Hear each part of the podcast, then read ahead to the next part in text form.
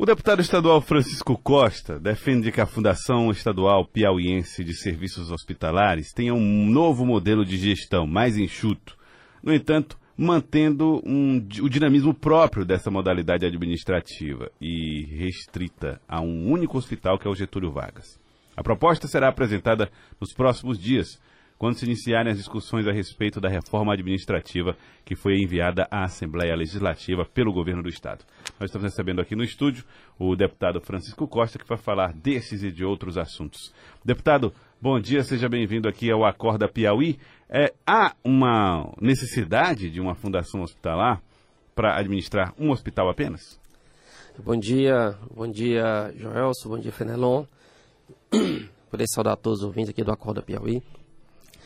Olha, o, o modelo por fundação hospitalar é um modelo que já existe em outros estados brasileiros e que a administração indireta ela se mostra mais eficaz, principalmente na área da saúde. Muitos estados partiram para algumas estruturas governamentais, né, criar ou empresas públicas que nem, o, que nem o governo federal fez para administrar os hospitais universitários, o estado do Maranhão vizinho aqui fez uma empresa, criou uma empresa também para administrar os seus hospitais. O Paraná optou mais por um modelo que a gente segue, o modelo da fundação. E vários outros estados têm alguns arranjos. Outros partiram para fazer a administração através de organizações sociais. Né? Algumas OS é quem faz gestão de alguns estados, são mais o estado do Goiás, trabalha mais nessa linha, o estado do Rio de Janeiro, São Paulo. OS, aqui nós temos o CI, né? Aqui nós temos o CI, né? Temos um, um modelo aqui que é um modelo de, de bons resultados, que tem é, trazido. Qual a grande vantagem? É porque a, a pressão na área da saúde é muito grande. E, e, tudo é muito urgente na saúde, principalmente na área hospitalar. Né? Então a gente compreende que ter uma estrutura que seja mais eficaz, consiga dar resposta mais rápida, pela, pelo próprio modelo e pela forma como se faz gestão, a gente consegue atender melhor a sociedade. Agora, eu faço a ponderação aqui de que a fundação, é, por, por que, que a gente defende a fundação somente para um hospital? É porque sim, nós estamos no momento de reduzir despesas. Né? O governador, a princípio, está solicitando lá a autorização do Poder Legislativo para a extinção da fundação. O que é o contraponto que a gente tem feito? Que a fundação, hoje, administrando seis hospitais, eu compreendo que não teria viabilidade e seria importante a gente é, reduzir para um, até mesmo para diminuir custos. Porque hoje a, a parte tributária da fundação acaba onerando. Então você tem uma estrutura que precisa. Mas normalmente não é o contrário, você tem uma estrutura que, que administrar um é ter um custo. Se essa mesma estrutura administra, seis, seis ela fica mais barata. É. é, mas deixa eu colocar o que é que eu estou ponderar aqui nós temos a parte tributária dela. É, hoje acaba saindo mais caro porque o próprio funcionário que é contratado pela fundação ele tem uma carga tributária maior do que na administração direta. Porque por ela ser de direito privado, ela acaba inserindo o FGTS, que os outros não, tinha, não, não se aplicava nos outros servidores, e isso acaba aumentando o custo. Por que, é que a gente está propondo reduzir para um? A gente fica só com o hospital, ela teria condições de servir para ser uma base para processos licitatórios, para ter mais, ser mais rápido o processo licitatório, para atender a necessidade dos outros hospitais do Estado, mas ficava na responsabilidade de contratar pessoal apenas de um hospital. Isso não ia aumentar o gasto com a folha. O que é que se buscaria?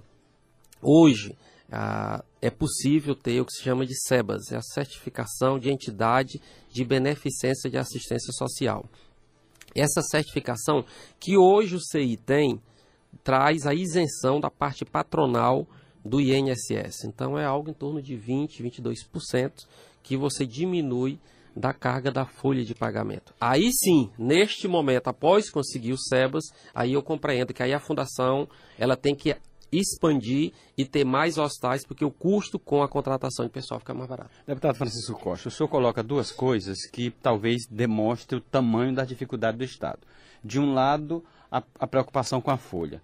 De um outro, a preocupação com a eficiência. Mas essa eficiência que a, a fundação traria, ela é abandonada em razão do custo da folha. É tão grave assim a situação do Estado? Olha, é, o que é que nós temos? O Estado hoje está no, uh, no limite, ultrapassou o limite prudencial no gasto com o pessoal. Então, sempre o gasto com o pessoal será uma, uma preocupação para o Estado do Piauí. É por isso que eu estou focado, se nós temos um caminho, através de uma entidade, que pode diminuir o custo com a folha de pagamento, que é um dos graves problem problemas do Estado, e que o Estado precisa contratar pessoas, precisa expandir serviços, tanto ampliar serviços na capital quanto no interior, e isso precisa ser dinamizado. Só vamos, como é que a gente vai avançar na descentralização da saúde, novos serviços de especialidade no Hospital Getúlio Vargas e outros hospitais, se nós não conseguimos contratar mais pessoas, né? se nós não conseguimos ter uma política salarial mais adequada para fixar os profissionais na rede estadual. Então, esse será sempre um, um grande problema. Então, é por isso que a gente mostra como esse caminho da fundação, buscando essa certificação seria uma alternativa. Vou dar um exemplo. Há uma entidade, uma fundação lá na, da, no, no, estado do Paraná, nós temos a, a estadual, mas temos também uma fundação municipal né, de direito privado. E essa fundação no, em Curitiba, ela já tem esse, essa certificação, isso já garante esse benefício né, e, e, tem ajudado. Agora, deputado Francisco Costa, de alguma maneira, mesmo que assim é, reduzindo o tamanho da fundação, o senhor está se contrapondo ao modelo que o governo apresentou, o senhor que é do partido do governador, um modelo que é o de extinção da fundação. Né? Você está fazendo, na verdade, coro a uma, uma ideia que o, o, deputado Pablo Santos defendeu lá na Assembleia Legislativa. Não seria estranho é, a situação ser oposição a um projeto, uma mensagem enviada pelo Karnak? Não, acho que não é uma questão de, de ser oposição, é apenas uma proposta de aprimoramento a essa discussão que está sendo feita. Vou colocar aqui, eu não estou fazendo coro a, ao que o o deputado Pablo, ou que é o MDB. Talvez o MDB queira manter a fundação nos moldes que está hoje. Eu sou contrário a isso. Porque eu entendo que nos moldes que está hoje, acaba saindo, onerando mais o Estado. Né? Então eu compreendo que por isso que a minha proposta é bem diferente. É, reduzir a fundação a se concentrar em um hospital. Por que, que a gente diminui custo? Hoje a fundação ela tem um custo para manter uma sede onde tem todo a concentra a logística, todo o profissional da área meio que cuida disso. E o hospital é, Getúlio Vargas hoje continua também com a. Ele tem um quadro de servidores efetivos, de servidores experientes que já estão tendo lá. O que é que eu estou propondo? O, neste primeiro momento, o presidente da fundação seria o diretor do Hospital Getúlio Vargas. O diretor financeiro do Hospital Getúlio Vargas seria o da fundação. O diretor técnico, o diretor clínico seria o diretor técnico da fundação. Uhum. Então a gente reduziria, teria uma estrutura mínima com esse objetivo. Eu estou focado em um objetivo: ter uma estrutura com essa possibilidade para garantir a eficácia, buscar conseguir o SEVAS para posteriormente a gente poder ampliar a, as estruturas mais hospitais dentro da fundação. Então, Eu... só para colocar a tá, diferença. Mas não é uma questão aqui de ser oposição, é uma sugestão que a gente está querendo colocar para o, o, governador, para o Poder Executivo, e naturalmente cabe a eles avaliarem se seria uma melhor alternativa. Eu estou achando difícil de conseguir esse sonho, viu? Porque está tendo de briga por cargo dentro da base, uns cargos que nem se sabe como vão ficar. E aí eu faço, eu trago um outro questionamento, o deputado Francisco Costa. É, esse tópico da fundação é só um dos itens que geram discussão dentro da reforma. Há outros pontos, o próprio enxugamento de alguns outros cargos, a questão da, do, do congelamento dos salários, que vem gerando reação e que não está escrito na reforma, mas que está sendo falado nos bastidores, que é a distribuição de cargos. Alguns setores da base do governo dizem: nós votamos a reforma, mas depois da distribuição do cargo. Como é que o governo vai contornar essa, vamos dizer assim, essa, esses tremores dentro da própria base? Olha, o, o que é que nós compreendemos? Primeiro que o governador reuniu a, a bancada antes de apresentar é, oficialmente lá na Assembleia a mensagem da reforma administrativa, colocou a motivação dele estar fazendo aquilo, a necessidade de adequar a estrutura organizacional à realidade, ao momento, à dificuldade financeira e até mesmo a necessidade de também com essa medida ter alguma redução de despesas. Isso ficou muito claro e o que nós estamos buscando é que não tenhamos lá alterações significativas no que foi colocado por governador, até mesmo porque isso não ficaria, não seria é, um, interessante para o Poder Executivo. Né? Por isso que eu, eu coloco. Essa questão da fundação é uma sugestão que, que muitas vezes essa análise poderia não ter sido observada pelos técnicos quando foram fazer uhum. o projeto. A princípio me colocaram que não tinham observado essa possibilidade, que poderia ser um caminho, ficaram de avaliar, então foi uma, uma sugestão para isso. Agora, em relação às medidas que o governo não vejo a disposição do governo de voltar é o que, é, em relação à, extinção de alguns cargos de alguns órgãos, como está posto lá. O que não vai acontecer, é dito pelo governo, é que a, a governabilidade, a distribuição com os partidos, a composição do novo governo, que agora nós temos um quadro interino, só vai acontecer após a reforma. Porque somente após a reforma é que o governador vai ter em mãos a estrutura de governo disponível para fazer. O senhor aposta não aí... demora dessa apreciação da reforma que o governo está propondo? Porque quanto mais demorar, mais demora o início do governo, como dizia aqui o Fernando Rocha. O que nós, ontem mesmo estivemos até conversando, estive conversando com o deputado Wilson Brandão, que é o presidente da Comissão de Constituição e Justiça, é, hoje vai estar sendo distribuído lá para os relatores a, as mensagens e com mais de um relator, né? Mais de um relator, sete né? mensagens. São sete mensagens.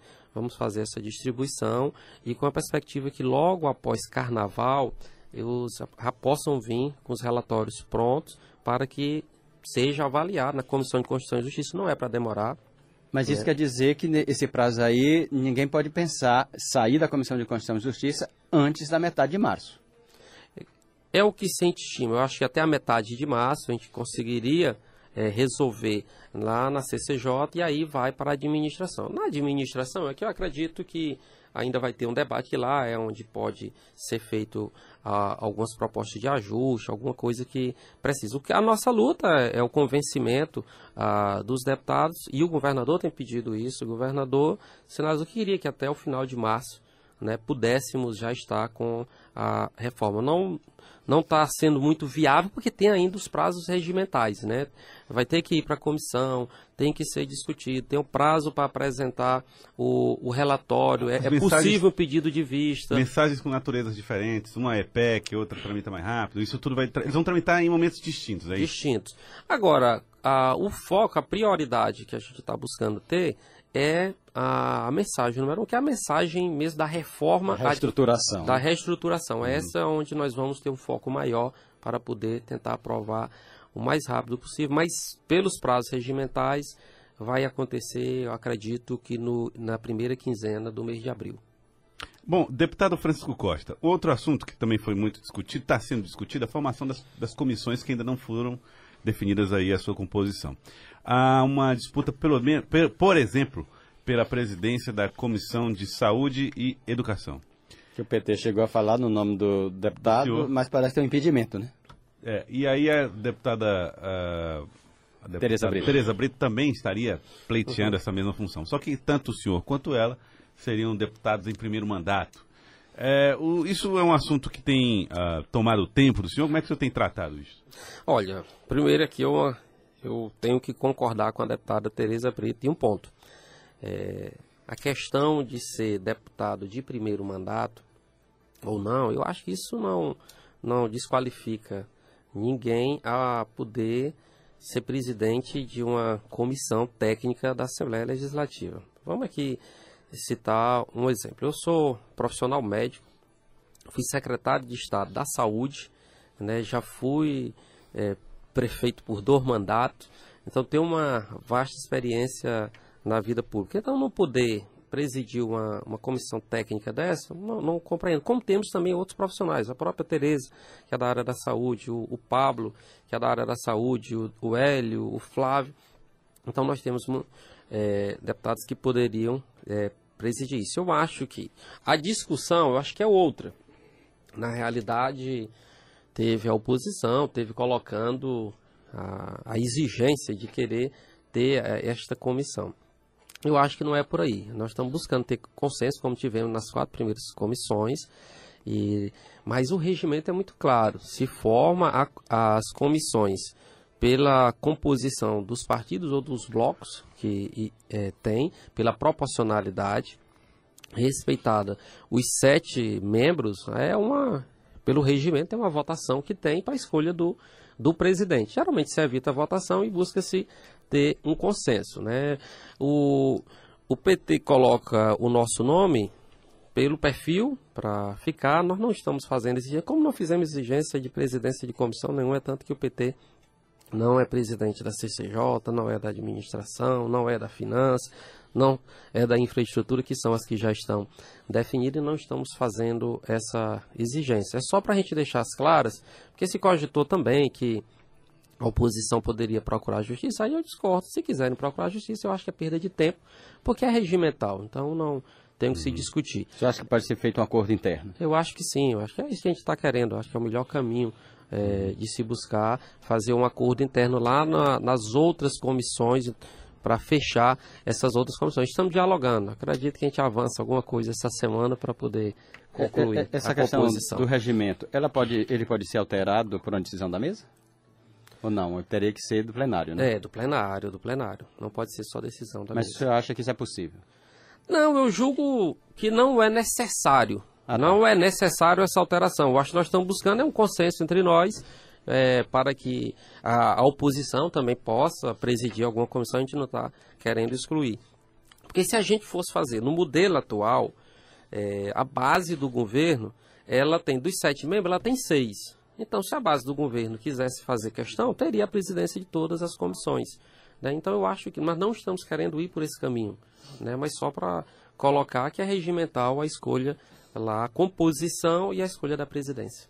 Queria agradecer o deputado Francisco Costa, muito obrigado pela participação conosco aqui no Acorda Piauí, muito obrigado por ter vindo. Tá, um prazer, estaremos sempre à disposição aqui poder atender ao chamado e contribuir aqui com a transparência para todos os nossos ouvintes. Agora são 7 horas e 28 minutos. Acorda Piauí.